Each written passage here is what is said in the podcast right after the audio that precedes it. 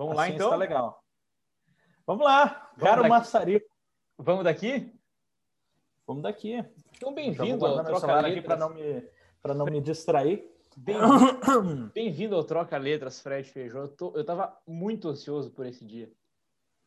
Pô, que beleza. Eu também estava ansioso. Até eu achei que eu não ia ser convidado, eu ia passar reto, porque já estava vendo todo mundo se movimentando, sendo convidado e eu sendo deixado de lado, né? Não, é... Aí com certeza alguém deve ter cancelado.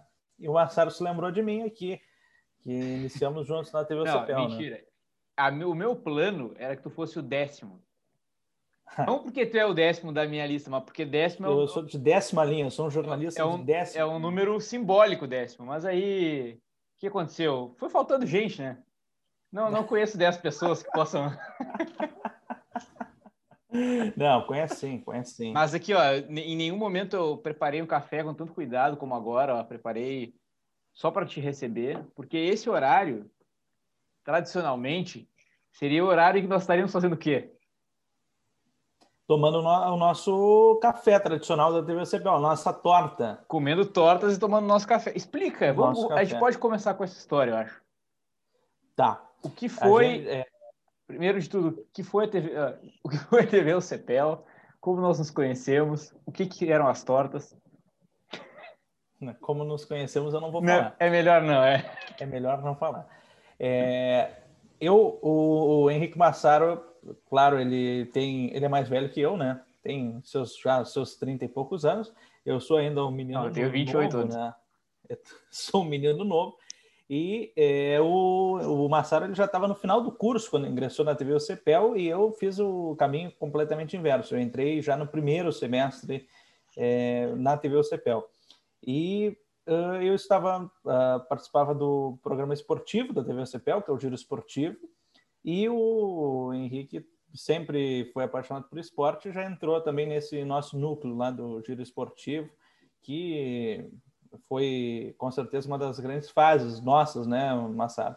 Claro. E eu, eu e, o, e o Henrique começamos a ter uma, uma, uma, relação bem próxima e, claro, tinha ali um time do Igor Slapão, que era nosso colega, Matheus Lopes, Vitor Thompson, Serafim. É, e eu e o Massaro, a gente ficou sempre mais próximo e nos intervalos da TV CPL, quando a gente conseguiu um tempo, a gente ia até uma padaria que era, que era perto ali, a dona. Até fechou, Helena, dona Helena.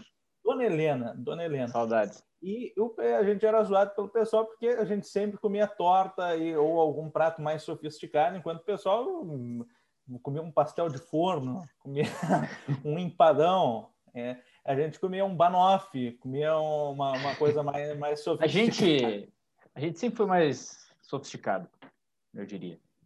É, e até no almoço, né? A gente gostava sempre de, de almoçar bem, almoçar em alguns restaurantes mais legais e o pessoal não se importava muito com isso, né? O, o giro dizia, esportivo, ah... o giro esportivo, para quem não sabe, e a TV o Cepel, porque assim, nós, a gente tem muita audiência em Rondônia, Roraima, uh, né, do, do, meio do Brasil para cima. A gente tem muita audiência nesses lugares. Acredito então as pessoas talvez não saibam o que, certamente elas nos conhecem, né? Mas talvez elas não saibam o que foi a TV UCPEL e o Giro Esportivo. A TV UCPEL era a TV é. da universidade onde a gente estudava, em Pelotas, que era feita quase que 100% por alunos, e o Giro Esportivo era o programa de esportes dessa televisão, esse canal de TV. É, e era feito por nós, foi um programa, assim, muito dentro de uma estrutura muito pequena, porque era uma TV universitária, um programa que tinha uma audiência, obviamente, que limitada à cidade, mas que repercutia bastante até nas redes sociais e que, e que dentro do nosso pequeno universo ali marcou uma época bem boa, eu diria. Porque... É, eu acho até, Marcelo, é importante a gente dizer né, que naquela nossa época ali do giro esportivo, a gente conseguiu acabar pegando um vácuo que tinha na televisão é, de Pelotas por uma programação esportiva, né? Uhum. A gente tinha anteriormente a Nativa, tinha a TV Cidade, é, outro, outros canais que tinham programação de esporte, mas naquele momento que a gente estava no giro esportivo, é, se eu não me engano, a Nativa estava apenas com a programação pela internet, ou estava com um horário mais seduzido, não, eles não estavam tão forte. A RBS TV, claro, com o Globo Esporte, uma outra, um, um, um uhum. outro nicho diferente, claro. né? E, e, nós conseguimos, eu acho que essa relevância principalmente pelas redes sociais, né? A gente fez a página do Giro Esportivo, botava os gols logo após as partidas, isso nenhum outro veículo fazia. E eu acho que também o tom que a gente levava, né? A gente sempre levava os, os jogadores, é, tinha um tom bem humorado também. Eu acho que isso acabou é, se diferenciando. E a gente teve um impacto tão grande nas redes sociais, Massaro, é, depois, quando a gente saiu, a página do Giro Esportivo se transformou numa página da TV UCPEL, porque a gente tinha mais curtidas do que a, próxima, a própria página disso. da TV UCPEL. Exatamente. É a mesmo, gente tinha né? um número de likes superior e quando a gente saiu, quando terminou o Giro Esportivo, saímos, enfim, mudou. A página da TV OCPEL foi excluída e a página do Giro Esportivo mudou o nome para a TV OCPEL, para pegar os likes exatamente que a gente conseguiu com o nosso trabalho. Cara, não sabia disso. Mas que legal, é. né? Porque pena que, que tenha terminado, mas que, que bom que deixou esse. Eu, eu acho que deixou um, um, legado, de novo, assim, muito, muito pequeno, porque é um, um universo muito pequeno, mas deixou, porque eu lembro de de vários estudantes que vieram depois e queriam participar do giro esportivo por causa do que a gente fazia. E eu, por exemplo, eu, eu não sei se eu teria a cara e vontade de fazer esse podcast, por exemplo, que pode não dar em nada e a chance é muito grande que não dê em nada, mas não, eu não teria, assim. mas eu não teria a disposição de fazer se eu não tivesse passado pela TV CPEL, por exemplo, que era um lugar em que a gente, pô, a gente não tinha estrutura muito, muito grande, a gente não tinha uh, muita gente, a gente era simplesmente um, um, um grupo de alunos que estava afim de fazer e a gente conseguiu fazer muita coisa. A gente levou, pô, jogadores do, dos três times da cidade iam, iam no programa direto, treinadores, dirigentes. Presidentes, é. Exato. O, pô, eu lembro o, Rogério Zimmermann, por exemplo, que era talvez o maior nome no esporte em Pelotas na época, estava levando o Brasil de volta para a Série B, era um cara muito um perso grande personagem, assim, e ele não era muito afeito a entrevistas, ele não era um cara que, que adorava falar com a imprensa, inclusive tinha várias birras e tal, e ele foi super disposto no programa, participou de um programa, acho que de,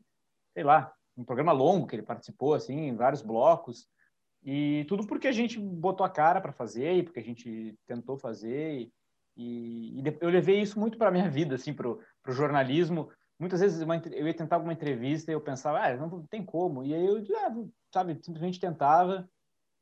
É, eu acho que realmente foi uma, uma, foi uma experiência muito, muito enriquecedora que a gente teve. E é bem isso, né, Massaro? A gente não, não, não recebia salário, ou uhum. se recebia, tinha uma bolsa muito pequena lá, era 200 reais. Uhum. É, a gente fazia absolutamente no amor aquilo ali. Olha, ficava trabalhando eh, muitas vezes fora da jornada de trabalho, muitas vezes, né, pensando nisso, enfim, é, criando e ia. É, realmente era o, por amor à camisa, né, que a gente uhum. fazia aquilo. E com certeza, eu acho que a gente improvisou bastante coisa, deu muita coisa certa. Aquela questão dos desafios, a gente, uh, a gente é, na época a gente criou os desafios do giro. É, fizemos o desafio das embaixadinhas, de acertar a cesta do basquete e também de acertar o ângulo. Uhum. Aquilo ali foi basicamente porque a gente não tinha que colocar no programa. Era, era um momento que já os clubes estavam de férias, um esporte de pelotas, infelizmente não, não tem muita coisa para se falar. Quando termina o futebol, a gente consegue pegar uma pauta ou outra isolada, e a gente não tinha que fazer, vamos, vamos mas a gente tem que botar o programa de 30 minutos no ar. Uhum. Então, dissemos, não, vamos fazer um giro, vamos fazer um quadro diferente. Então, nós mesmos é, fazendo um desafio sobre embaixadinha e tal. Deu super certo, deu uma, uma repercussão muito grande. Deu, foi. Infelizmente, o Henrique Massaro foi uma vergonha no primeiro. Foi, ganhei do basquete. Uma vergonha. Ganhou no basquete e Igor Slabão foi um verdadeiro mito, porque ninguém acreditava que ele conseguiria acertar no ângulo, ele acertou e disse: Vou acertar de novo e foi e acertou de novo. Todo mundo acha que é montagem aquilo, mas não, não é. é. Tem, eu não sei se tem no é. YouTube isso. Se tiver, eu vou. Tem, vou, eu te mando o vídeo. vou colocar o link aí na, na nossa descrição. Uh, bom, e essa é a história das tortas, motivo pelo qual estou tomando meu café hoje. Olha aqui, uma aguinha bem simples. Olha que oportunidade para você que tem uma cafeteria. Anuncia aqui com a gente, ó, seu nome aqui. Eu, imagina eu tomando teu café aqui, fazendo esse programa para nossa audiência. Vendo uma fatia de torta. De quatro pessoas. Pode ser Uma mais quatro mousse. clientes. Né? Verdade. É. Onde é que tu tá, cara? Eu estou em casa nesse momento. Eu Mas tá no teu quarto? cedo. Estou no meu quarto, essa é a minha televisão. Puta de um fio Uma- aí, para um fio Isso daqui é o, é o cabo HDMI da NET. É Aqui, o ó. teu, teu gato aí, né? Não, não, não. Olha, é, mas é, fazendo essa ligação com a TV CPL, o, Massaro, eu acho que assim, eu tive uma, uma experiência muito grande até hoje trabalhando na Gaúcha, assim, aquilo que tu disse da de pensar, olhar para trás e ver, olha, se a gente conseguiu no TV CPL, a gente vai conseguir agora, eu vou conseguir agora. Eu acho que isso foi muito enriquecedor. Eu me lembro que no Giro Esportivo, eu apresentei o primeiro programa com 18 anos. E eu estava há dois meses do curso. Eu, eu não não estava, eu imagina, eu entrei no curso em fevereiro, as primeiras aulas foi em fevereiro, é, março, abril, em maio eu já estava apresentando o programa. Então, dois meses só de, de curso, É. nem tinha entrado em telejornalismo, eu já estava apresentando. Eu acho que essa a permissão que as pessoas deram, a liberdade que, que os profissionais na época deram, foram é, muito, muito importantes para eu ter esse crescimento e conseguir ter chegado na Gaúcha. É. Nunca passou o TP, né? Nunca passei TP, isso inclusive era gerar um, um ciúmes, né? Pro, Verdade. pra, eu acho que para as pessoas, acho que todo mundo sabe o que é TP, né? O, é o ponto que, que o TP é apresentador do teleprompter. jornal. Que, É. que a gente lê para. Basicamente, antes de apresentar, as pessoas tinham que passar o TP. Eu acabei tendo um privilégio É. de começar a apresentar sem, a- sem saber passar o TP. É. A pessoa ficava enciumada e tal. mas, vamos lá. Um abraço para o pessoal que estava enciumado, né? Abraço. O Fred, olha só. é, como é que tá aí a tua vida, cara? Como é que tá em Pelotas? É, saúde? Já tá tudo bem aí? Tô bem, tô bem. Eu tive Covid-19, né? Tive em janeiro. Uhum. Foi basicamente no meio de janeiro. Eu iniciei com sintomas bem leves, assim. Foi uma tosse. Eu, na verdade, é uma tosse numa quarta-feira iniciou. É, Na quinta, essa tosse piorou um pouquinho mais. Na sexta, piorou mais ainda. E aí, na sexta, eu, eu, eu segui trabalhando, porque eu tenho muita tosse, né? Eu apresento programa. é, geralmente, eu fico uma hora e meia no ar. Então, como eu fico falando bastante, eu geralmente eu tuço bastante, tenho dor de garganta e então foi, foi normal. Eu achei que estava normal. Na sexta-feira, quando eu, eu fui descansar um pouco, eu me acordei com muito frio, então eu tive febre e aí já, já fiz o teste e, e aí testei positivo. Basicamente, tive sintomas bem leves, assim, é, foi essa tosse, a dor de, dor de cabeça bastante e a perda do olfato. O olfato eu sigo sem, viu? Não, É mesmo? ainda, não achei. Tô, tô em busca ainda. Paladar É. também? Não, paladar não. Graças a Deus. Né? Ah, imagina. É o, o olfato sigo É sem. é estranho, porque é li- ligado uma coisa na outra, né? Pois é, não sei. O meu corpo é bastante estranho, né? Então... eu não sei o que pode ter acontecido. Mas o, o, o olfato, eu, eu, antes de saber o, o resultado do teste, eu fiz o teste na sexta e fiquei no final de semana aguardando, né? E eu fiquei, eu coloquei um perfume no, no, no braço e fiquei sentindo o cheiro, isso desde a sexta. Então, na sexta, sentia, ó, tô com olfato ainda. Sábado também. No domingo, eu me acordei cinco e pouco da manhã. Eu costumo me acordar esse horário, mas me acordei espontaneamente. E aí fiz a mesma coisa, meio que dormindo. Quando eu senti, é, quando eu botei no nariz, eu não senti absolutamente nada. Eu disse, ih, rapaz. Aí fui caminhando até a cozinha, abri um pote de café, que é o cheiro mais intenso Uhum. que as pessoas têm em casa, né? Botei o, o pote de café, nada. Disse, Nada. ah, tô ralado, tô ralado. Aí eu já, já tinha a confirmação que eu estava com Covid, né? Só se fosse um, algo psicológico. Sim. Na segunda-feira me ligaram, da, a enfermeira me ligou lá da, Unimed e aí avisou que estava com Covid-19. Me afastei, eu acho que fiquei 10 dias afastado da empresa. Recebi todo o apoio necessário da Andressa, Andressa Xavier, minha gestora, Mariana Secon também, minha gestora, os gestores aqui de, de Pelotas, todo mundo me deu um apoio muito, muito importante para eu voltar com tudo. Cara, e tá, mas me diz uma coisa, isso eu não te perguntei, na verdade. Que eu só te perguntei como é que tu tava e tal. Tu é o único cara aí, tu é a única pessoa aí, né? Que, que que apresenta os, pro, os programas de toda a Zona Sul, né? Ou não? É, né? Sim, sim, sim. Tá, e aí, como é que foi? Foi resumida é, na minha figura e também no nosso operador, que é o João Moraes. É, nesse período, Massara, a gente teve que colocar a programação em rede para Porto Alegre. Então, o pessoal que acompanha o Gaúcho hoje local, das 7 às 8, aqui no sul do estado, nesse período ficou acompanhando Macedo. Ficou direto com, com o Antônio Carlos Macedo porque a nossa programação local é, é, basicamente como se fosse o Jornal do Almoço, né? Na, nas praças locais. É, primeiro Cristiana Ranzolin, depois os, as, as, apresentadoras locais. Na Gaúcha é basicamente o mesmo sistema, primeiro Macedo, e depois tem a programação local das 7 às 8, e lá no final da manhã também, das 11h30 ao meio-dia, metade do chamada geral é, é com a programação local. Entendi. Tá aí. Foi, foi um foi um período aí que teve a programação em Porto Alegre e, e aí depois voltamos com a programação local. Tá, quanto tempo foi? É, se eu não me engano, foram duas semanas. Foram duas semanas que, que eu, eu fiquei afastado em casa. É, até a Covid-19, um, um, dos grandes problemas que eu senti assim, é a questão psicológica, é um medo muito grande, né, Marcelo? O pessoal tem eu vendo aquelas notícias e estava bem no, no, ápice daquela situação lá no, em Manaus, em Amazonas uhum. e tal. E é uma questão que mexe com o psicológico todo. Não sabe quando tu pode piorar, enfim. Isso. Então já eu ficava to... eu comprei um oxímetro, que é aquele aparelhinho que vai, vai medindo a oxigenação do sangue. E aí eu media, não sei quantas vezes por dia, acho que umas 30, umas 30 vezes por dia eu media, ah, 98, 95, ah, tá bom. 98, 95, e assim ia. E não tive nenhum problema pulmonar, nem falta de ar, nem nada. Graças a Deus não, não tive nada. Mas afeta bastante essa questão psicológica, porque tu fica sempre pensando que pode ter, pode chegar a ter aquelas consequências mais graves. Felizmente não tive. Sim. Pois é, é... porque assim, se, se desse alguma coisa muito grave aí em Pelotas, por exemplo, Rio Grande, eles iam, como é que como é que ia ser feito assim? Nesse período? É.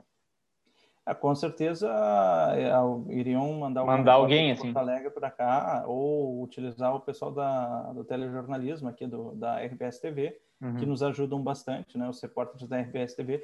Hoje o grupo RBS faz uma integração muito legal, muito bacana com os repórteres tanto da RBS TV quanto da Gaúcho, da Zero Hora. Todo mundo ajuda todo mundo, né? Se antes, alguns anos, antes de eu entrar, se existia uma, de certa forma, uma disputa, enfim, ou uma não, não era tão unido, hoje é uma união muito grande.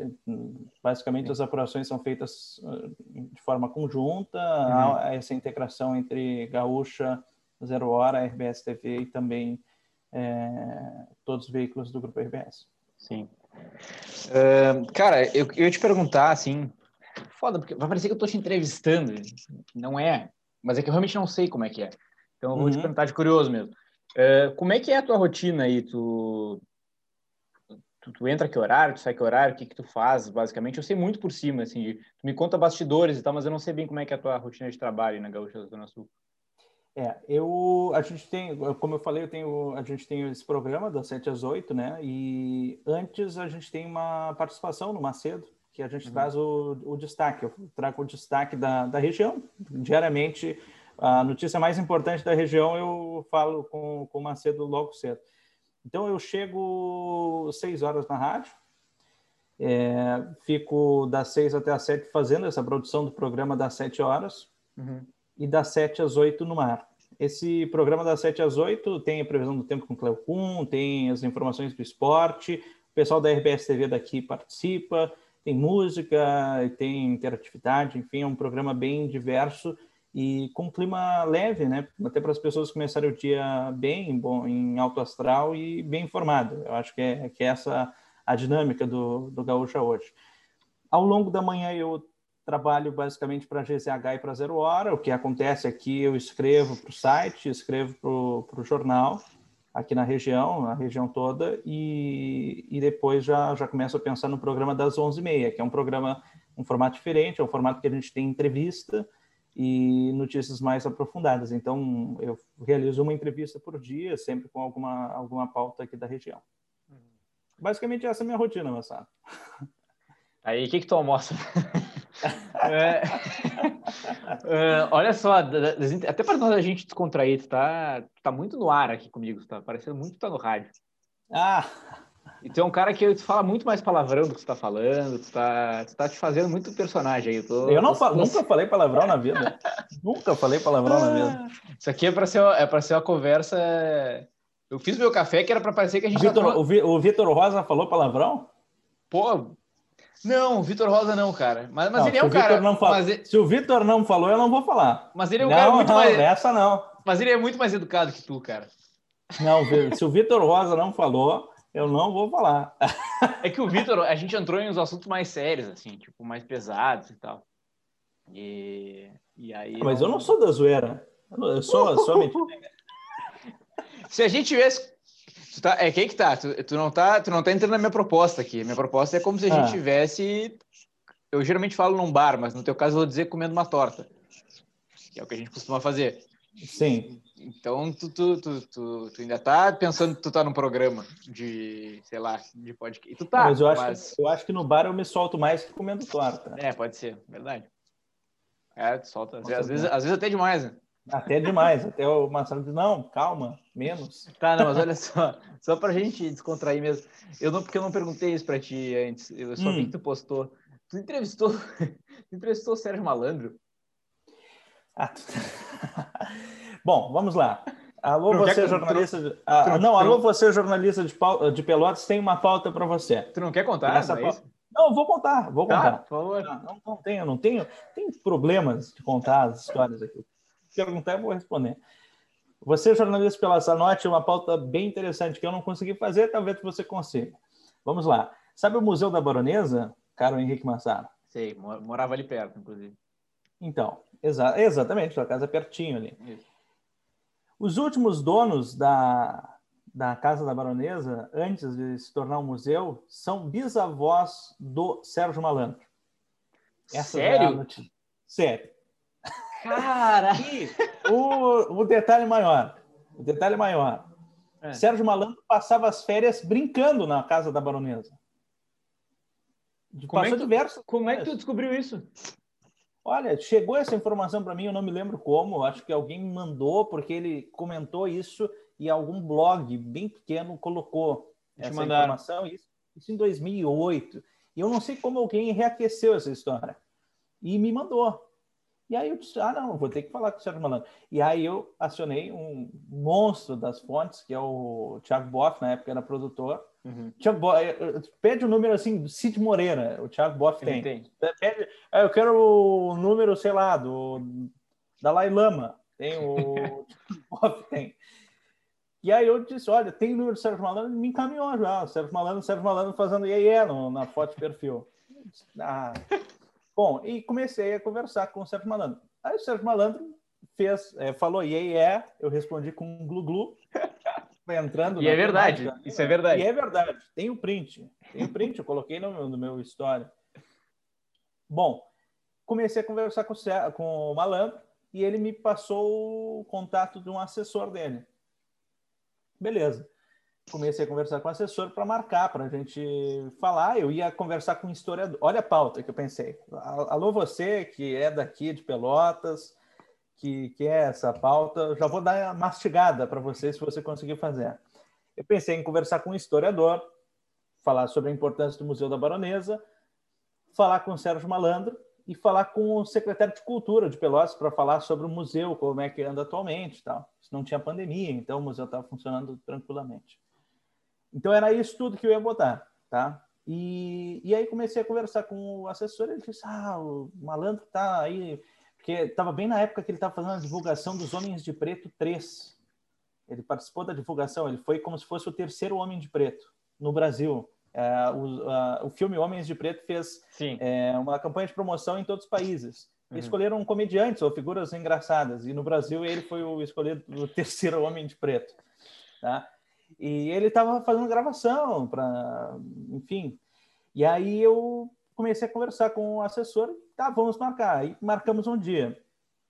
Aí eu chamei o meu o operador, disse, olha, tal dia a gente vai ter que vir aqui e fazer essa entrevista para gravar com o Sérgio Malandro. Ficamos esperando lá de tarde. Sérgio Malandro, eu começo a ligar para o Sérgio Malandro, não atende, mas assim, fiquei horas tentando ligar para o Malandro, até que alguém atendeu, era uma assessora, ela disse, ah, ele está gravando, ele está decorando o texto ainda, tal. Tá bem. Aí o assessor me desmarcou e disse, ah, vamos fazer amanhã. No outro dia, mesma situação. Estava gravando. E eu, não satisfeito, Charlinho não desistiu. Aí eu disse: não, vamos lá, vamos fazer de novo. Terceiro dia, a mesma coisa. Só que o terceiro dia foi que ele estava ensaiando um pré-roteiro, estava finalizando um pré-roteiro para um filme que ele ia lançar. Não lançou até hoje, porque não tem filme do Sérgio Malandro, aí só pesquisar um Google, ele vai achar um filme do Sérgio Malandro. Ele, ele, eu é... acho que ele fez uma pegadinha no malandro comigo, entendeu? É, ele marcou três dias comigo. Eu acho que ele não estava gravando. Eu sei lá se ele estava gravando, mas assim, eu só sei que eu fiquei esperando, e eu e o operador esperando que nem dois, dois mongolão. Nós conversando, assim, ah, esperando o Sérgio Malandro, o Sérgio Malandro lá, nos aplicando pegadinha. Aí eu, eu, eu disse, olha, deu. Malandro, não vai rolar. Não. Aí mandei uma mensagem pro assessor, aí o assessor, pá, o malandro é foda.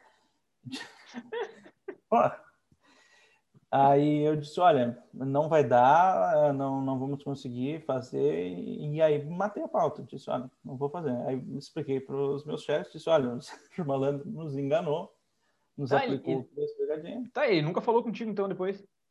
Não, nunca, nunca falou. Ele conversou comigo no WhatsApp, ele cordialmente, mas na hora de atender o telefone nunca atendeu. E até na hora de responder o WhatsApp, porque eu dizia, olha, estamos tentando te ligar. Ele não respondeu, estava online lá todo tempo, não, não respondia.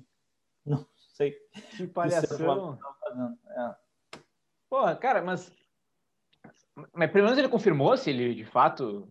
A família dele era, era dona do. Sim, ele me disse. Eu, peraí, tem uma mensagem aqui. Vamos lá. Um Vou ler aqui. É bom, o bom de ter o. Aqui, ó. Olha lá. Botei assim. Ó, tá aqui, ó. Ah, eu vou até botar a foto do malandro para o pessoal ver. Acho que não tá cometendo nenhum crime, eu acho, né? Não. Divulgando. Não tá o número dele. Ó. Ah, não, é ele, com certeza é ele essa foto aí. Claro que é ele. Ó. Uh, olá, é, tá online agora, inclusive, hein? É, tá online? Se fosse outros tempos, eu ligava. De repente a gente, a gente, coloca ele no ar aqui no. Botei, olá, tudo bem? Eu sou o Fred, repórter da Rádio Gaúcha. Entro em contato porque fiquei sabendo de uma ligação familiar de você com uma importante figura da história do Estado, que é a baronesa dos Três Cerros, e pensei em fazer uma reportagem. Aí ele, ah, será um prazer. Ah, ótimo, que horário eu posso te ligar? Faz uma gentileza, liga para o meu assessor Marcelo, ele vai agendar o melhor horário. Minha família toda é daí, será um prazer. A família toda é dele é de Pelotas? É, a grande parte é de Pelotas. Aí tem aqui, ó. Ah, cara, o, então o ele... primeiro dia foi 27 de agosto de 2019. Foi quando eu disse: Olha, eu tinha marcado, tentei te ligar. Ele, fala glu glu, desculpa. Tem como ficar bravo com um cara que fala glu glu. Fala glu glu, desculpa, hoje foi tumultuado, gravei o tempo todo, combina com o Marcelo outro dia, será um prazer. E eu respondi, entrando na temática, fala aí, é claro, tranquilaço. É. Já, já marquei com, com o Marcelo. Pode ser? Aí no, isso foi no dia 27, né? No dia 29, dois dias depois, eu botei: Fala, malandro, tudo bem? Podemos fazer uma entrevista hoje às quatro e meia e ele não respondeu, visualizou e não respondeu. Ah. É. é Sérgio então... Malandro. Não. Ah. Quem sabe um outro dia. Pô, ele foi, ele foi no podcast do Rafinha Bastos, eu tava vendo outro dia. Ficou uma hora e meia ele, lá. Na época eu pesquisei li em tudo. É um baita rosto de festa. Ele vai, ele vai convida ele, convida ele para fazer o desafio do giro esportivo, ele ia. Isso que ele tem carinho ele por Pelotas, e tem mas carinho por Pelotas. Eu não, eu não sei, sinceramente, o que aconteceu. O que aconteceu? Mas eu não, não fiquei bravo. Não tem como ficar bravo com um cara que te chama de Goglu, né? Não tem, impossível. Impossível. Essa é o. Tá essa, é, essa vai ser a aspas pro, quando eu fizer o corte desse trecho aqui, vai ser não tem como ficar bravo com um cara que te chama de glu-glu. Ih, não tem, não tem mesmo. Cara, mas assim, isso é interessante, é... porque além do... Eu falei de Sérgio Malandro, que foi um, uma, uma história engraçada aí, mas por, por tu, tu, tá na, tu ser a, a gaúcha na Zona Sul, praticamente toda pessoa, todo artista, todo, enfim, uh, que pessoa assim que vai para Pelotas ou que vai acaba muitas vezes passando por aí, né, para dar uma entrevista, para ou não. Sim, sim, sim, já entrevistamos diversas personalidades, o Tinga, o Volante, ah, eu não estou me lembrando agora, porque, imagina, eu estou há três anos apresentando esse programa todos os dias, a gente sim. entrevista um entrevistado uh, por dia, então é, é, muita gente que, que passou, mas é, enfim, as figuras, as figuras da RBS TV. É... Hum, mas quem foi um muito legal, assim, que tu. Acho que o Tinga foi muito legal. É... Deixa eu pensar que eu entrevistei, foi legal. Hum... O Neto Fagundes foi uma figura muito legal. Muito, muito legal. Ah, Eloy Zorzeto. Ah, é? Eloy Zorzeto, muito legal. Cristina Ranzolin. Também. Na TV também. É. Hum... Ah, teve, teve algumas figuras bem. bem tá, e teve alguém que tu ficou, tipo, nervoso? É, que eu fiquei nervoso. O Eloy, o Eloy Zorzeto, fiquei um pouquinho nervoso. É? Né? é, até porque ele deu bom dia, né? Eu achei que ele ia dar boa noite. ele levantou, ficou em pé. Essa... Todo mundo deve fazer essa brincadeira com ele. Ah, e aí, bom dia. E ele, bom dia. E ele, ele, é... ele levantou, ficou em pé. Não, eu entrevistei ele por telefone. Ah, por telefone, então, né? Não sabemos se ele. Não sabemos. Ele estava vindo para cá, para Pelotas, ele ia apresentar um painel. Mas sabe que eu, eu fiquei nervoso, Massaro? Agora há pouco, no, nas eleições, a gente fez uma, uma cobertura eleitoral, é, entrevistamos todos os candidatos a prefeito de Rio Grande e todos os candidatos a prefeito de Pelotas. Uhum. E era gente demais, porque é, Rio Grande botou oito candidatos, Pelotas botou 11 candidatos. A gente entrevistou os 11 candidatos de Pelotas e os oito de Rio Grande. Então, 19 candidatos. Eu e o Gabriel Jacobsen, Gabriel, o grande Jacobsen, né? Uhum. conhece bem. E fizemos essa série de entrevistas. E eu fiquei nervoso principalmente pelo impacto dessa entrevista, né? Porque é um período importante para a democracia da cidade, das cidades de Rio Grande e de Pelotas e, e, eh, foram, foram aí entrevistas que tiveram também uma relevância muito grande, até porque a gente aprofundou assuntos, perguntamos coisas que talvez outros, outros veículos não tinham questionado, principalmente polêmicas dos candidatos, processos, enfim. É, a gente fez uma, uma entrevista bastante contundente. Eu fiquei bastante nervoso, até porque a gente teve uma preparação muito grande para essas entrevistas. A gente, a gente se reunia é, na véspera, ficava horas de reunião é, projetando essa entrevista, então acho que foi um período aí que eu fiquei um pouco nervoso. Mas é, não, não é um nervosismo muito grande, né? Depois uhum. que está no ar ali, não, não tem como ficar nervoso, senão não, não rola, né? Uhum. Eu fiquei. Eu, eu, nunca pude ficar muito nervoso também fazendo entrevista, sabe? Uh, a menos assim, quando é uma pessoa que tu, sei lá, ou que tu admira muito, ou que tu Aí, aí pode ser, mas também não sei se eu já entrevistei alguém que eu, de fato, era, tipo assim, um ídolo, assim, eu, eu acho que não.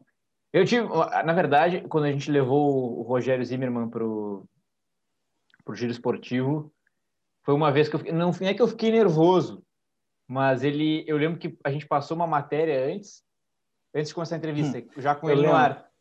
Ele não, ele não, ah, o Rogério tá aqui. Ele, ah, tá ele olhou e balançou a cabeça. Não, um não. Assim, né? Ele deu boa noite e tal. Isso e, ah, muito vamos, ruim. Não, não, pelo contrário. Se ele tivesse dito isso, talvez teria sido mais fácil. Ele, ele... boa noite, tá, vou passar a matéria do, sobre o jogo de ontem. E a matéria era minha. E aí terminou e ele falou assim: Bom, aí acho que a gente perguntou alguma coisa para ele e ele falou assim: Não, antes de tudo, deixa eu parabenizar a pessoa que fez essa matéria foi exatamente esse o jogo que eu vi. E, e, ah. e aí eu só que cara, ele me desarmou totalmente assim, porque eu não eu fiquei meio tipo, sabe, eu ia para cima dele perguntar algumas coisas e tal, e fiquei meio meio boca aberta assim. Mas isso era época de estudante assim, né? Não, aí no essa vez eu fiquei meio desestabilizado assim. Mas depois eu, eu vou te dizer uma coisa que eu fico nervoso assim, tá? Hum. É a, a gente tem ali, eu, eu entro no Gaúcha hoje, que é um dos programas de maior audiência da Gaúcha, todos os dias. Então, uhum. basicamente, eu não, eu não gosto de pensar muito que tem muita gente ouvindo. principalmente quando chegam as pesquisas de audiência, mostra ali mais 100 mil ouvintes por minuto, hum. aí parar para pensar que está falando para 100 mil pessoas, é, é, é uma coisa que me assusta. Mas o Gaúcho Atualidade, que é o programa mais tradicional, foi apresentado pelo Ranzolin, hoje é apresentado pela escola. Cada vez que eu entro é um frio na barriga grande, assim, que eu tenho. Uhum. Hoje mesmo eu entrei. É, no Atualidade eu fico um pouquinho nervoso, assim, não fico ah, tipo, ai meu Deus, o que, que eu faço? Não, eu fico só é, um pouquinho mais nervoso. O Gaúcho hoje eu entro natural, assim. Uhum. Os outros programas também participo de forma natural. Mas eu acho que a Atualidade, até pelo peso que tem o programa, é, e também porque é o programa de maior audiência, uhum. é, tenho esse, esse um mas, frio na barriga. É, isso que eu ia perguntar, dá um frio na barriga? Dá um frio na barriga. Cara, mas que, por um lado, que bom que dá ainda, né? Porque é. eu acho que é bom às é. vezes, tu, contanto que isso não te trave, nada assim, é, é bom tu ter um... Por exemplo, eu, eu eu, eu, claro, não trabalhei no rádio, mas eu de, várias vezes entrei no ar, assim, na, na Rádio Guaíba, por exemplo de estar em cobertura, assim. Eu não é que eu fiquei nervoso, mas eu não, mas deu um frio na barriga, assim, sabe? Não, dá. Nas primeiras vezes deu. Isso. E é, e é, bizarro, é engraçado, porque tu pensa, tá, eu sou, eu, pelo menos eu baixo isso, eu sou jornalista, eu tô pronto para entrar no ar onde for, se eu tiver, né? E, mas não, tu saber que tá no ar dá um, sei lá, dá uma coisa diferente. Assim. Não dá, dá. É diferente de nós estar é. tá gravando aqui agora, assim. É muito completamente diferente. Uma, uma das vezes que eu fiquei nervoso também foi logo que eu entrei, Massaro, eu participei da cobertura do Carnaval, Gaúcho no Carnaval. Isso foi lá em 2017. Eu entrei em 2016 na Gaúcho, estou fazendo cinco anos agora. Em 2017, Carnaval de 2017, fui convidado pelo Cláudio Brito para ser repórter lá em Porto Alegre, aí em Porto Alegre, uhum, uhum. É, do, do Carnaval. Ah, é. E eu estava ali, imagina, era estudante ainda, estava na metade do curso, né? Eu entrei como assistente de produção na Gaúcha, isso é importante a gente é, ressaltar. Entrei com 19 anos na Gaúcha como assistente de produção. E mesmo assim, o pessoal deixou eu apresentar programa, deixou nunca ninguém me, me bloqueou. Eu acho que isso foi muito importante para o meu crescimento, assim, sim, sem palavras para todo mundo que que deixou isso acontecer. Mas naquela ocasião, Massaro, eu no meio do carnaval, de um sambódromo, sozinho, era o único repórter da Gaúcha no meio da pista, tinha outro no, no, início do Porto Seco e outro no final. E eu ficava ali no meio, eu dizia, meu Deus, estou sozinho aqui com meus 19 anos e levando aí a informação para milhares de gaúchos que estão acompanhando o carnaval uhum. pela Gaúcha. Eu, fiquei, eu acho que foi talvez o episódio que eu fiquei mais nervoso na Gaúcha, me lembrei Sim. agora. É, um troço que tu gostava bastante também, né? Gosta bastante. Eu adoro, adoro. É. Eu, sabe que tu falou de, da, da, cobertura das eleições, eu lembrei uma, uma situação que me deixa não nervoso, mas é mais ansioso, assim. E eu não gosto, definitivamente eu não gosto, eu acho que eu nunca vou gostar, nunca vou me acostumar 100%.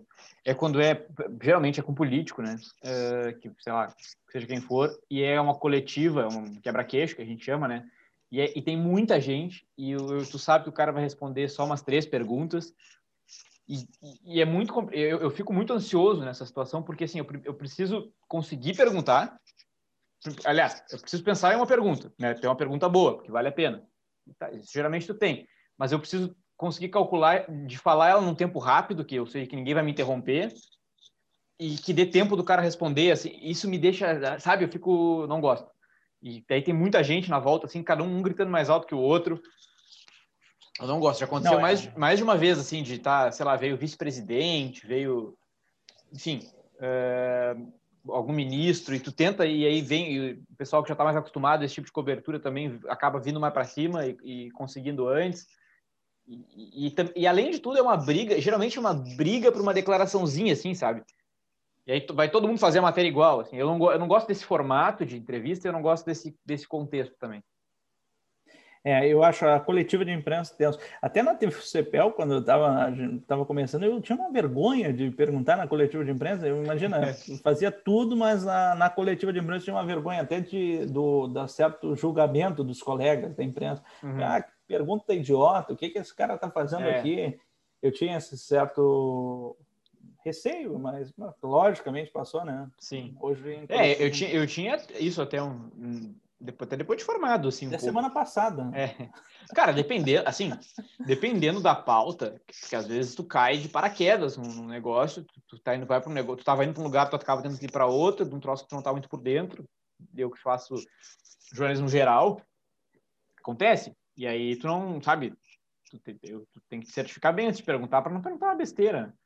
Mas também, isso aí, cara, eu, eu, eu meio que perdi o. Tipo assim, se eu fizer uma pergunta Primeiro que não existe, eu acho que não tem pergunta idiota, assim. Tem pergunta mal feita, tem pergunta. Mas mal, mal elaborada. Né? É. Mas, cara, o julgamento dos outros, é, sinceramente, para mim passou quando, quando eu, eu, eu, eu, eu, criei, eu ouvi a frase mais, mais motivacional que existe para mim. Hum. Sabe qual Tem é? coisa boa por aí. É. Cara, para mim a, frase, a, a principal frase motivacional é vai todo mundo morrer um dia. É, é. Entendeu? Cara, isso não, é, isso, não é, isso não é pessimista, entendeu? Não é, é realidade. Eu acho que isso é, é realismo, é, enfim. E quando tu, quando tu, tu te dá conta disso, tu, eu, para mim, pelo menos, eu faço as coisas com mais vontade e eu tenho menos medo de errar, sabe? De... Porque, né? Não, é, um, é um importante lema ser seguido. Mas, mas, realmente é algo, se parar para pensar, tu faz o que tu é. quiser, né? Claro, cara, eu acho que, sabe, falando sério agora, eu acho que às vezes a gente se cobra muito, assim, sabe? Uh, tipo, por exemplo, fazer esse podcast aqui, tá? Eu comecei direto a pensar, assim, antes de fazer, bah, mas, uh, ninguém vai ouvir, ninguém vai assistir. Chegou um momento que eu tive plena convicção de que ninguém ia assistir, ninguém ia ouvir, que ia ter, sei lá, cinco eu ouvia minha mãe, a tua mãe, quando eu fizesse contigo, e deu. E aí eu me dei conta, eu, só que aí eu fiquei tranquilo quando eu me dei conta que, assim, cara, que, que eu queria fazer mesmo assim, entendeu? Mesmo que ninguém ouvisse, mesmo que ninguém fosse assistir, mesmo que todo mundo criticasse, eu ia querer fazer. Porque depois que eu fiz a primeira vez, eu vi que eu curti muito, como eu achava que eu ia curtir, trocar essa ideia, conversar com meus amigos, com, com gente que eu admiro e tal, e pronto, entendeu? O, o que vier é extra, entendeu?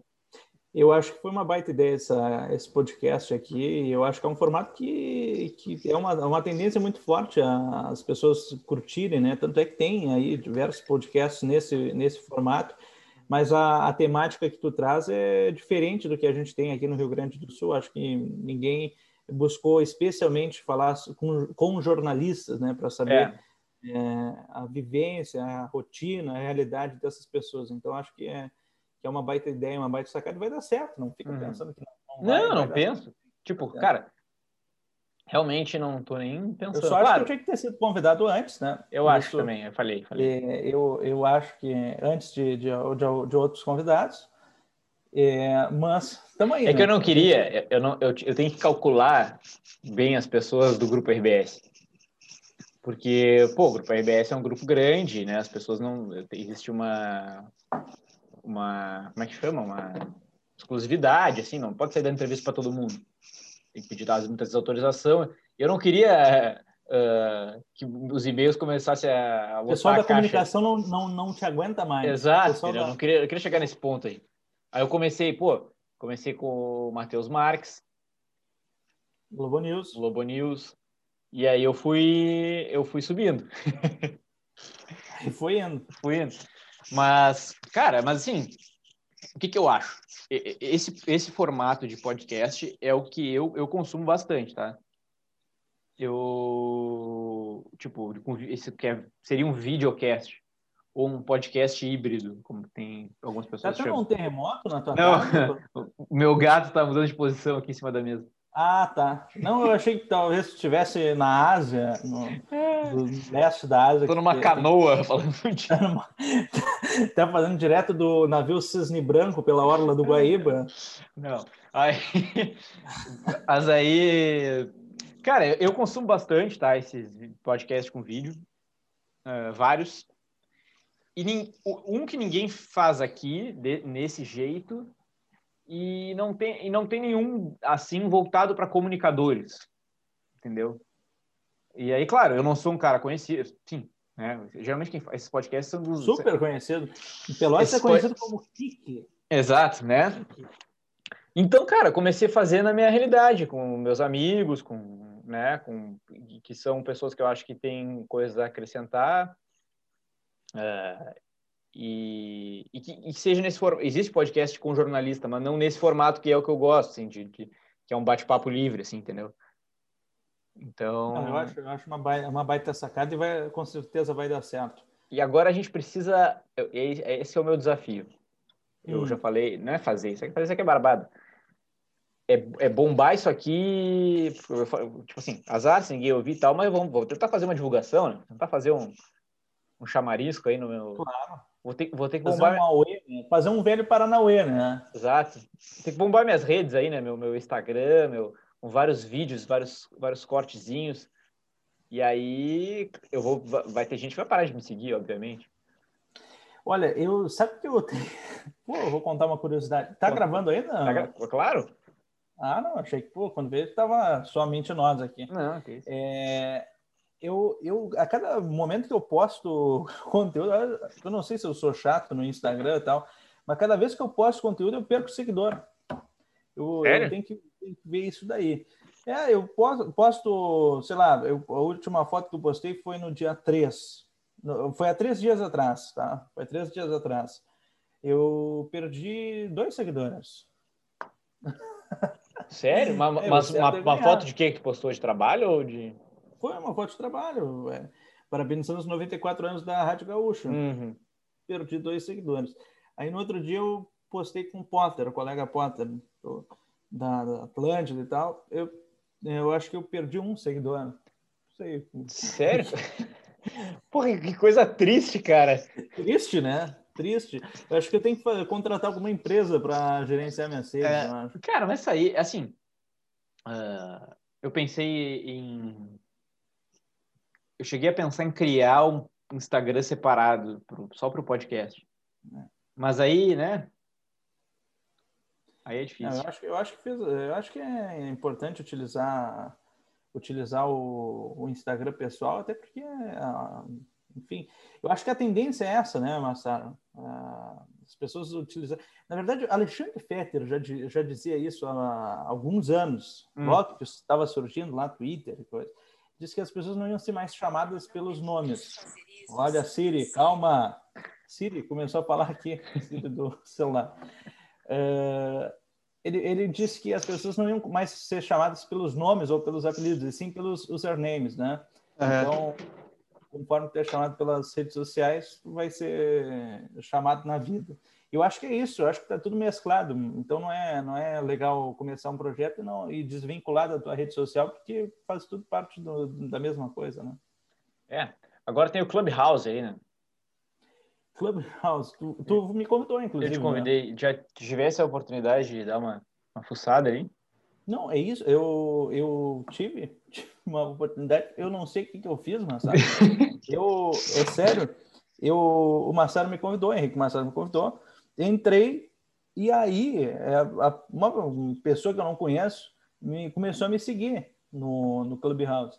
E eu cliquei, eu acho que eu iniciei uma conversa com, a, com essa pessoa e fiquei parado, sem falar nada. E a pessoa falou assim: alô, alô. Eu, na hora, já desliguei o celular, assustado, né? O que, que eu estava fazendo. Ah, tu começou uma conversa? Comecei uma conversa. Eu acho que eu abri uma sala sem querer.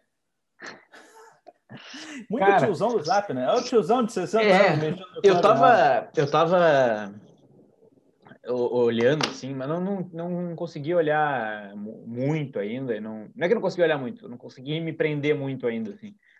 Mas eu ontem eu tava, dei uma, uma olhada melhor, maior e aí eu entrei numa sala que era, eu acho que era com, com o pessoal da, do Clubhouse mesmo, do aplicativo, uh, e alguns influências tirando dúvida sobre o Clubhouse. Uhum. E aí surgiu dúvida de tudo que é tipo, assim, né? Eu, por exemplo, que era dúvida, porque o pessoal, a maioria das pessoas não sabe, né? Eu, eu, por exemplo, não sabia direito como é que era. Uma delas é, é que é a principal dúvida que eu tinha. Tá, se eu, pô, é uma rede social de áudio, né?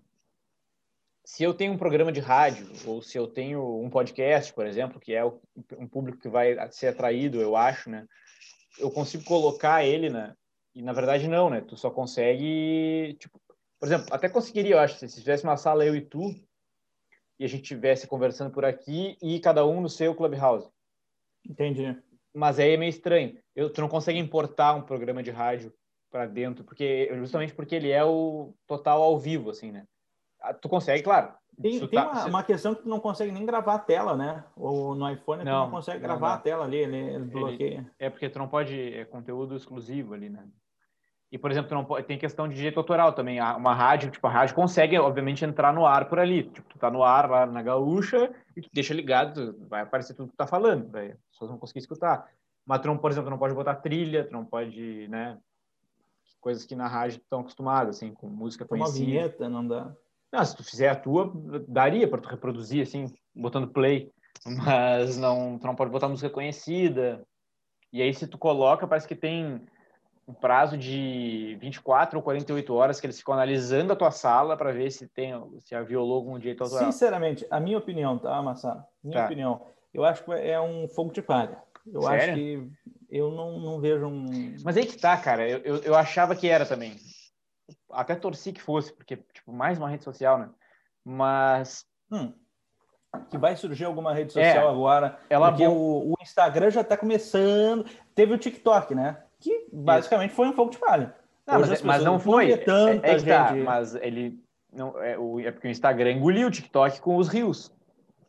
Por isso? É. é. E nem o Snapchat, era gigante, só que o Instagram foi lá e.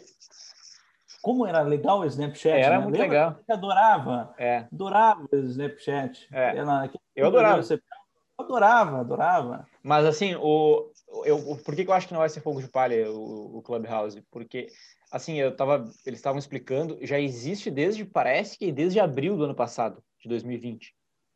E só que, claro, um grupo pequeno e, e eles eles espalhando, né, para alguns influencers, eu acho, para pessoas estratégicas, eu acho. E estourou, sabe por que estourou, né?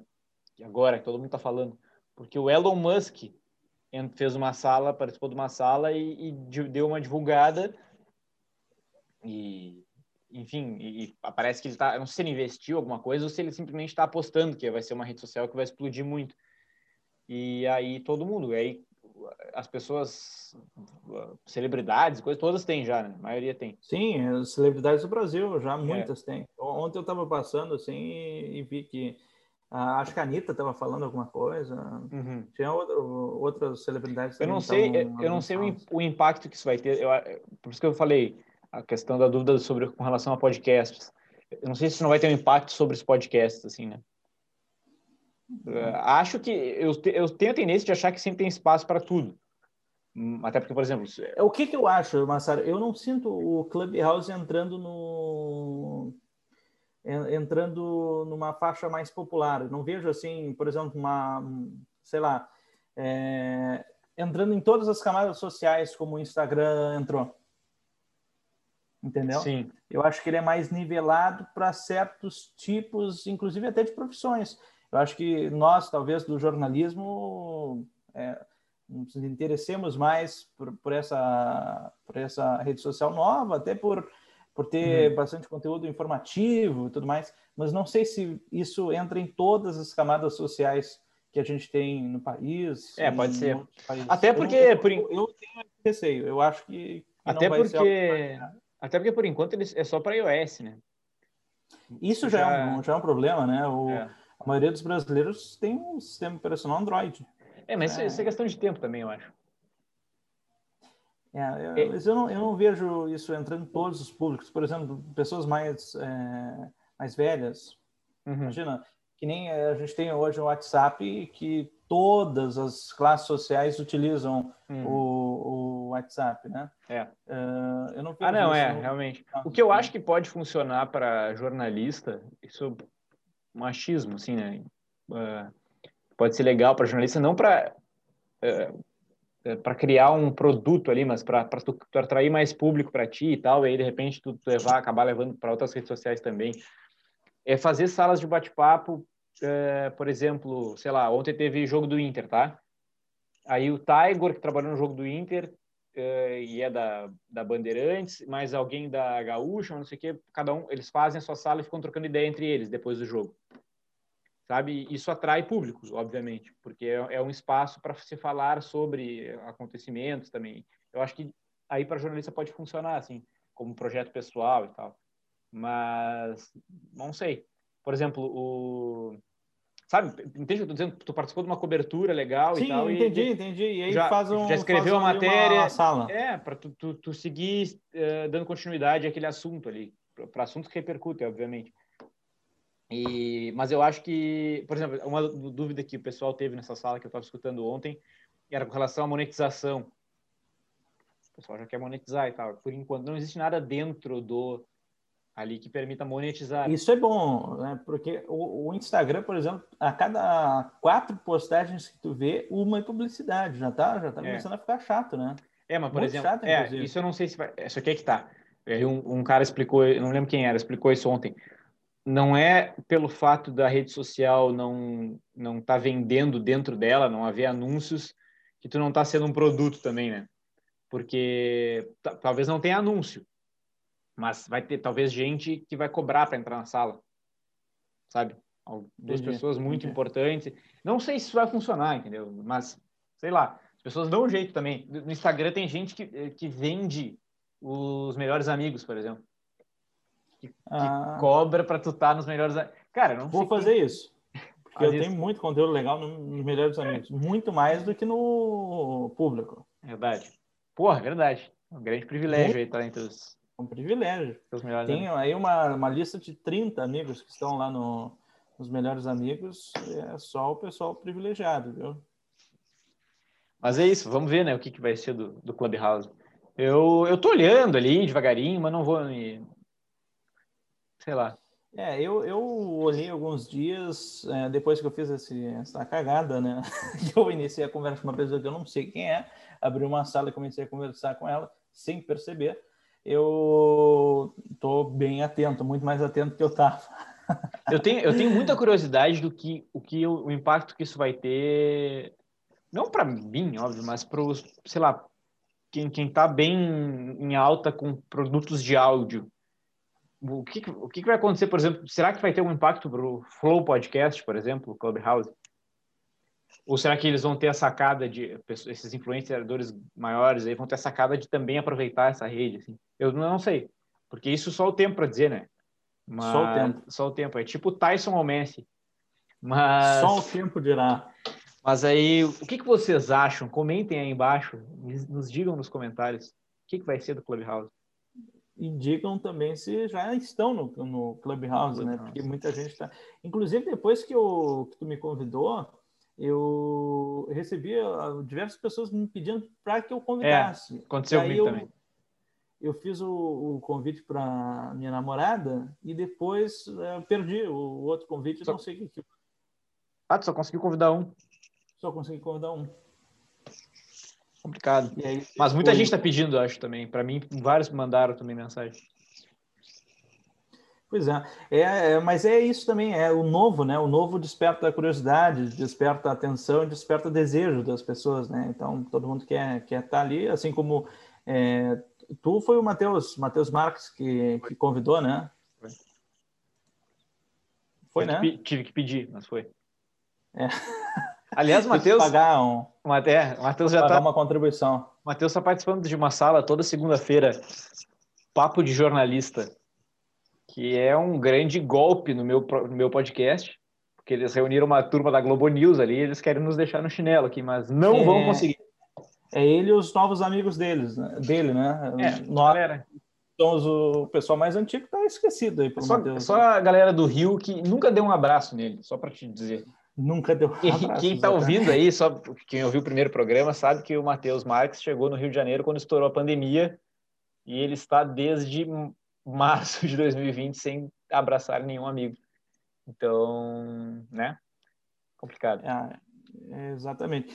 Matheus, que é um, foi nosso colega na TV, não chegou a participar do Giro. Na verdade, ele participou não, do Giro, mas não na nossa época, né?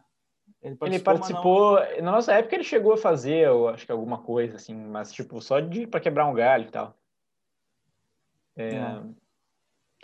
Pois é. Mas quem tu acha que eu devo convidar para participar. É. Porque assim, ó, eu tô. Ah. Eu, como, eu, o que, que eu vou te, vou te explicar? Foi uma turma aí. eu não comecei a lançar ainda, né? Porque eu tô esse esse é um dos últimos da gaveta aqui que eu estou fazendo para começar a lançar. Dois por semana.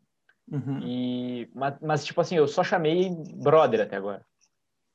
Gente que eu conheço e que eu me dou bem. Uh, todos toparam. Quem não topou Dois não rolaram, que foi o Gutierrez Sanches da Guaíba, meu grande amigo, que só me enrolou até agora. Não quis, né? Não, quis. Começamos a gravar um dia, a internet dele tava a pior conexão do planeta Terra. Tivemos que parar e não rolou mais. Bruno Halpern também. Esse, esse, vamos, vamos, vamos dar ali, vamos vai, dar. Esse não vai. Aí. Não, não vai. vamos dar. Tô esperando até hoje ele me responder um WhatsApp aqui. Ah, é, aí... Aliás, um abraço, Bruno Halpern. É, do, do, aniversário de cinco anos da Gaúcha Zona Sul. Vou... A, a Gaúcha está com sete anos. É, eu estou aguardando ainda. O... Eu vou postar tá. só esse trecho aqui, vou marcar ele no Instagram, que tá aí talvez, eu acho que ele. Porque ele, ele, também, ele não me responde no WhatsApp, ele só me responde no Instagram, a cada cinco dias. Aí ele, ele fala, vamos, só que aí ele saiu de férias. Aí, ah, quando eu voltar de férias, a gente vai. O Bruno, o Bruno, ele sempre foi assim. Isso não é porque ele tá na. Tá na... Não, não é, é o jeito dele. Ele sempre foi assim. Claro. O tempo, o tempo da, da Gaúcha aqui, ele era da Gaúcha Zona Sul, depois foi para a RBS TV Pelotas, e era assim. Então não foi uma. uma... Até pro pessoal que está assistindo dizer, ah, o Bruno tá estrela. Não, é sempre não, foi assim. Não é assim. estrela, é o jeito dele. E eu, eu sou um pouco assim também. Tu, não... pô, tu é muito assim. Então, um, não, um dos, é talvez um, um, dos meus amigos mais próximos, se tu demorou bastante para. Por isso que tu não foi o primeiro. Na verdade, eu tô desde janeiro convidando. Não, tô brincando. Mas. Não, dezembro tu tinha me dito que tinha ideia de fazer. Eu tinha disse, olha, vamos fazer. Só tem que receber a autorização lá do pessoal. E aí recebeu. É. E-mail da Bruna, né? Deixa um recado pro Bruno Halpen aí, para ele participar do nosso. Bruno Halpen, participar e olhar mais o celular, né? Olhar, responder aos amigos. Não faça que nem eu faço. Responda. Responda. Imagina, eu, eu poderia hum. ser o, o Tyson confirmando que estou vindo para o Inter e o Bruno não vê, imagina. Não, ele ia ver. Ele ia ver. é. O Bruno é muito amigo do Tyson. Muito é. amigo do Tyson. Verdade. Tá, e tu acha que. Agora eu tô fazendo um laboratório aqui contigo. Tu acha que. Você não me disse quem tu acha que eu posso chamar? A trilha do meu computador está terminando. Quanto tempo mais temos de entrevista, hein, meu caro amigo? Tá, primeiro que não é uma entrevista. Sigo essa participação, este quadro maravilhoso chamado é, Podcast do Massaro. Vamos, vamos encerrar então. Só me fala aí o que, que tu acha que eu posso trazer. Eu, eu tô com 11, 11 minutos de bateria. Eu tá. posso sair e pegar o, o carregador. Tu quer que eu faça isso? É que eu só fiquei com medo da questão do corte. Do... Tá, pega então. Só para encerrar. Eu pego ali. Pega, vai lá.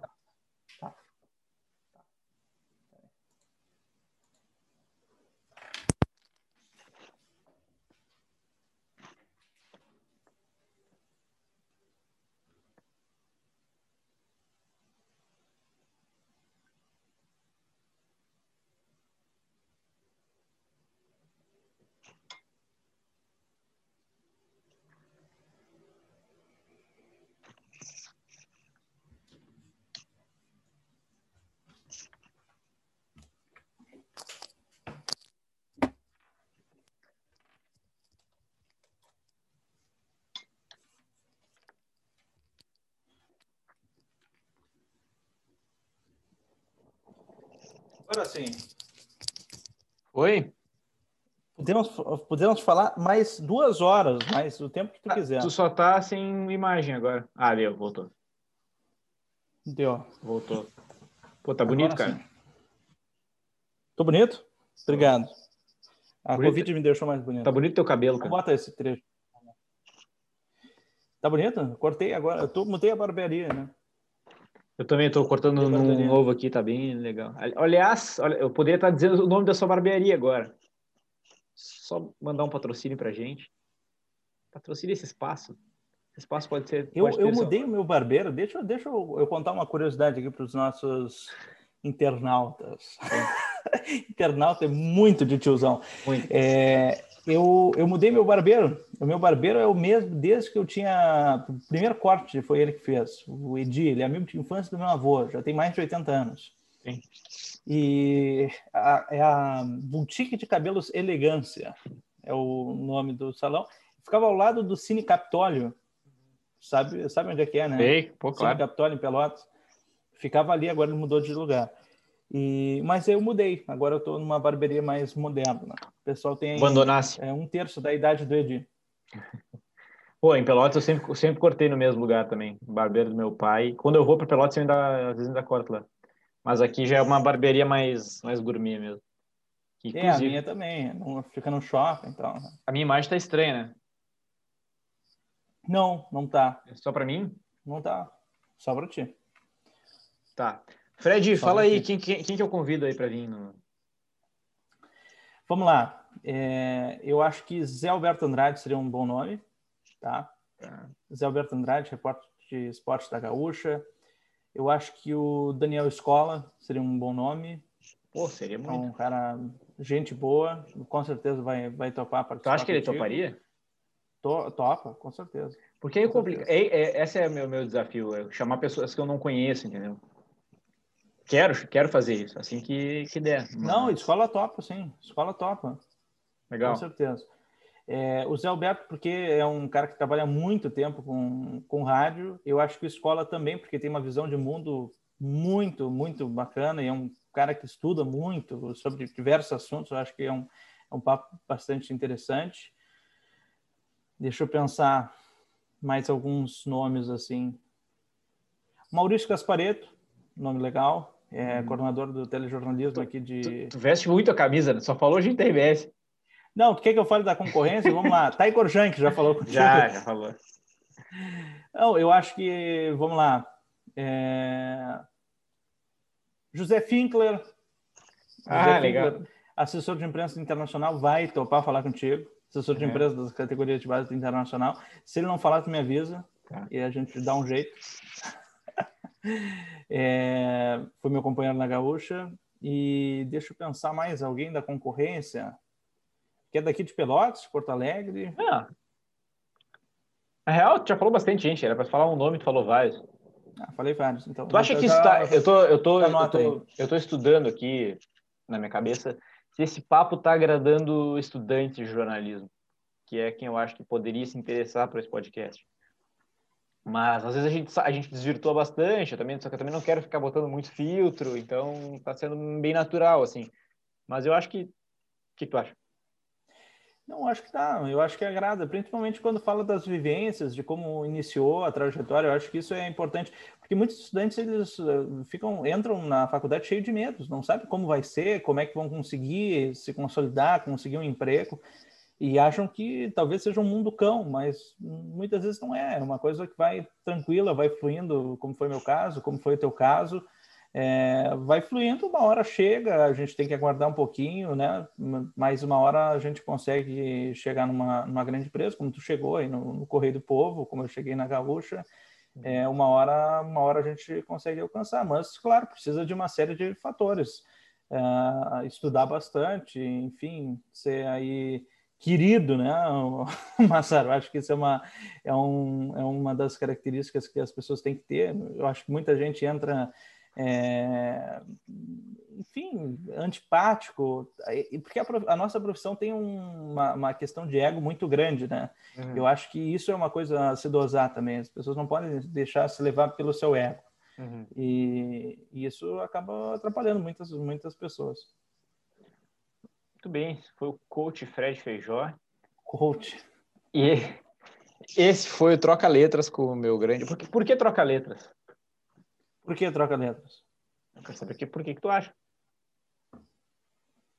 Hum, deixa eu pensar. Troca letras, que a gente está trocando palavras aqui, a gente está trocando. Tá trocando ideias. É isso? Pode ser. É só para saber o que, que tu achava, né? Não, eu acho, acho um nome legal. Acho um nome legal, acho que, que tá.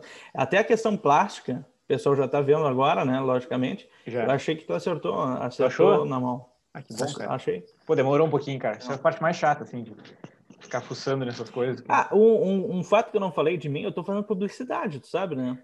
Bah, é verdade, eu tinha esquecido. Tô fazendo publicidade, tô indo para minha segunda graduação. É, e por que que tu tá fazendo? Porque eu não sei por que que tu resolveu fazer.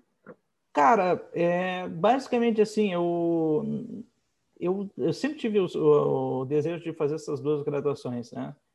E, e na, na Católica, que foi onde a gente se formou, eles estão agora com uma modalidade à distância, eh, na verdade, sempre presencial, que tu vai poucas vezes lá. E eu fiz até um. Eu conversei com a Kika, foi nossa professora, Cristina Porciúncula, é, para ver as equivalências, quantas matérias tinham semelhantes ao jornalismo. Tinham várias, mais da metade do curso eu eliminei. Então falta pouquinho, assim, falta um ano e pouco para concluir a publicidade. Eu disse, ah, vou fazer, eu tenho uma segunda graduação e com certeza vou ter uma, uma experiência maior. Eu acho que é muito importante, é, não sei se tu lida muito com isso, mas eu na, na rádio lido, Massado, hum. é, é, um ponto, a gente lida muito com patrocinador, muitas uh, com as é, empresas, enfim. Eu não tenho esse contato. É, eu, eu tenho, ah, principalmente por a gente estar aqui no interior, a gente tem muitos contatos. Então, eu acho que é, que é importante isso, vai, vai me ajudar a abrir horizontes também.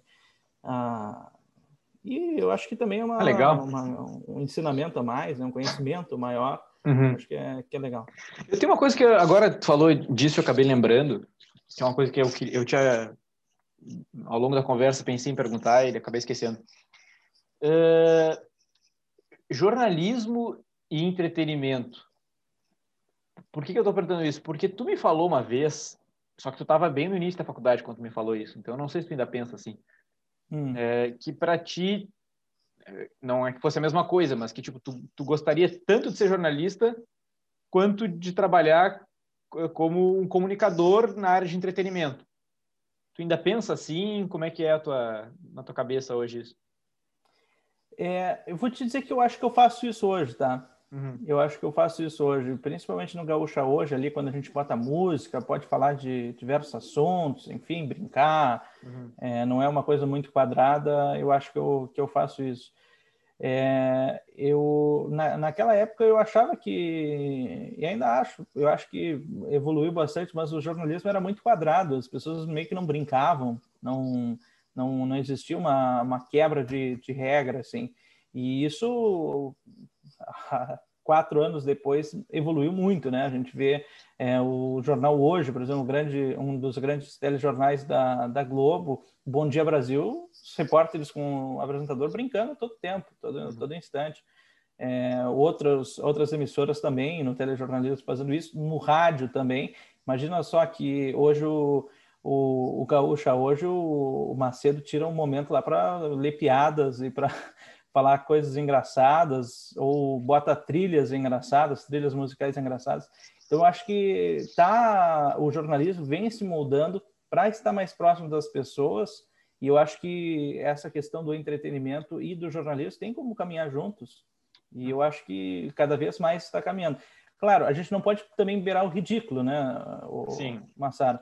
Isso é uma linha muito tênue, né, uhum. entre entre uh, o que é o que é o, o, legal e o ridículo. E, e eu acho que tem que saber dosar também, não, não pode fazer qualquer coisa para dizer, ah, estou dando entretenimento. Tipo, eu já vi aí é, o apresentador dançando e não sem sentido algum, assim, apenas uhum. para se aparecer, entendeu? Sim. Então, eu, eu acho que dá para dá fazer as duas coisas, claro, com dosagem e que vai dar certo. Mas, mas, mas eu, eu vou te dizer, na época que eu falei isso, eu tinha muito mais desejo de ser uma pessoa do entretenimento e, e na época também mais ligado ao esporte. Com a minha meu ingresso na Gaúcha, eu mudei completamente minha visão. Principalmente porque eu aprendi realmente a fazer jornalismo eu acho que na, na TV CPL ali, claro, eu tive uh, uma aprendizagem na, no curso em si também, mas a grande escola para mim foi, foi a Gaúcha, foi onde eu me moldei estou há cinco anos. Sim. Eu entrei exatamente na metade do curso, né? Então, é, foi onde eu, eu aprendi a, e mudei até esse perfil. É, eu, eu lembro que é, antes de eu, de eu, entrar na Gaúcha, tu, tu até comentou, bah, eu não penso mais em trocar o, o geral pelo esporte, porque o geral abre uma, uma, um leque muito maior do que o esporte, que a gente ficava restrito naquele mundo, né? Uhum. Eu lembro que tu, tu, comentavas. E eu, eu tenho essa visão que eu, que eu acho que também, eu, onde eu estou hoje, eu acho que é o caminho ideal. é, onde, ideal é onde pra... tu te sente mais confortável, assim, hoje. É onde eu me sinto mais confortável. Eu acho que o, o esporte, o nicho, uma editoria especial do esporte, acaba nos restringindo né, a ficar apenas um determinado assunto. No geral, eu consigo abordar diferentes áreas, segurança. É, agora há pouco fiz uma, uma matéria para o caderno do Campo Lavoura. Uhum. Ela faz economia, enfim, faz cultura. Sim. Então, consegue passear por outras áreas e o jornalismo acaba ficando legal, né? Sim.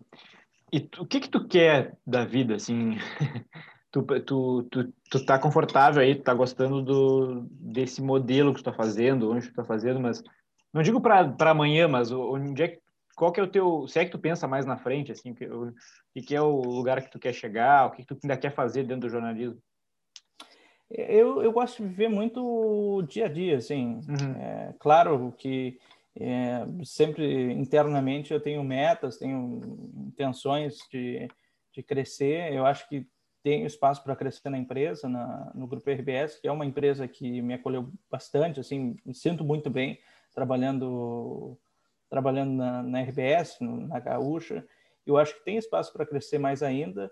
É, aqui em Pelotas talvez não, talvez é, indo para Porto Alegre, enfim, mas eu estou bem tranquilo, estou bem calmo em relação a isso, não tenho pressa nenhuma.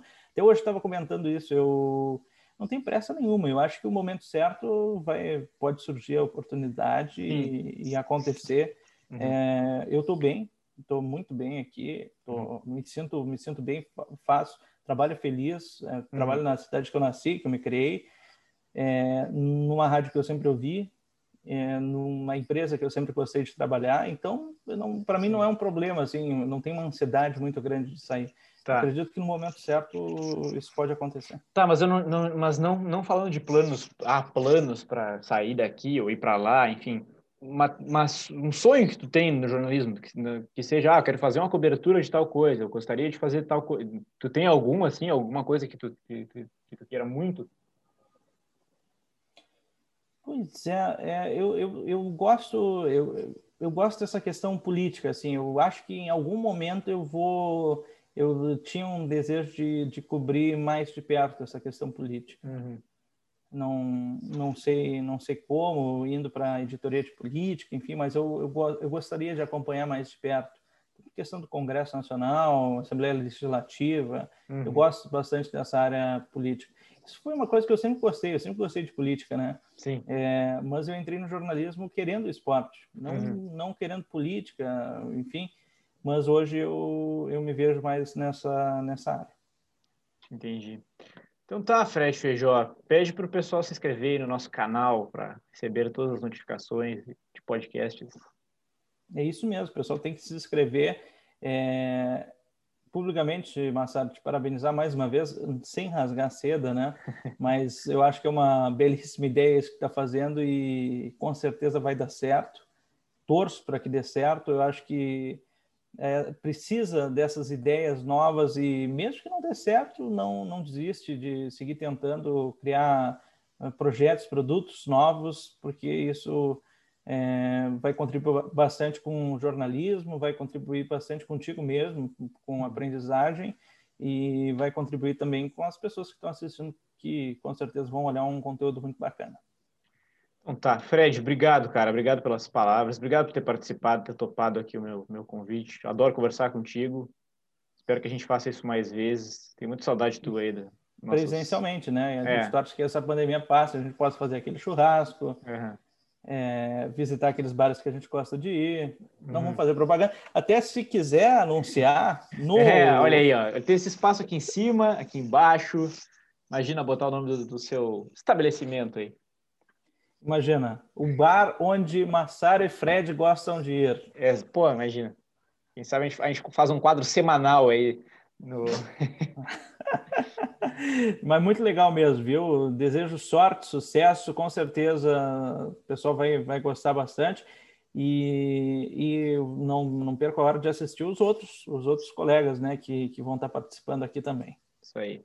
Valeu, meu querido. Pessoal, então é isso. Esse foi o meu amigo Fred Feijó. Se inscrevam no nosso canal, ativem as notificações. Acho que é isso que tem que dizer, né?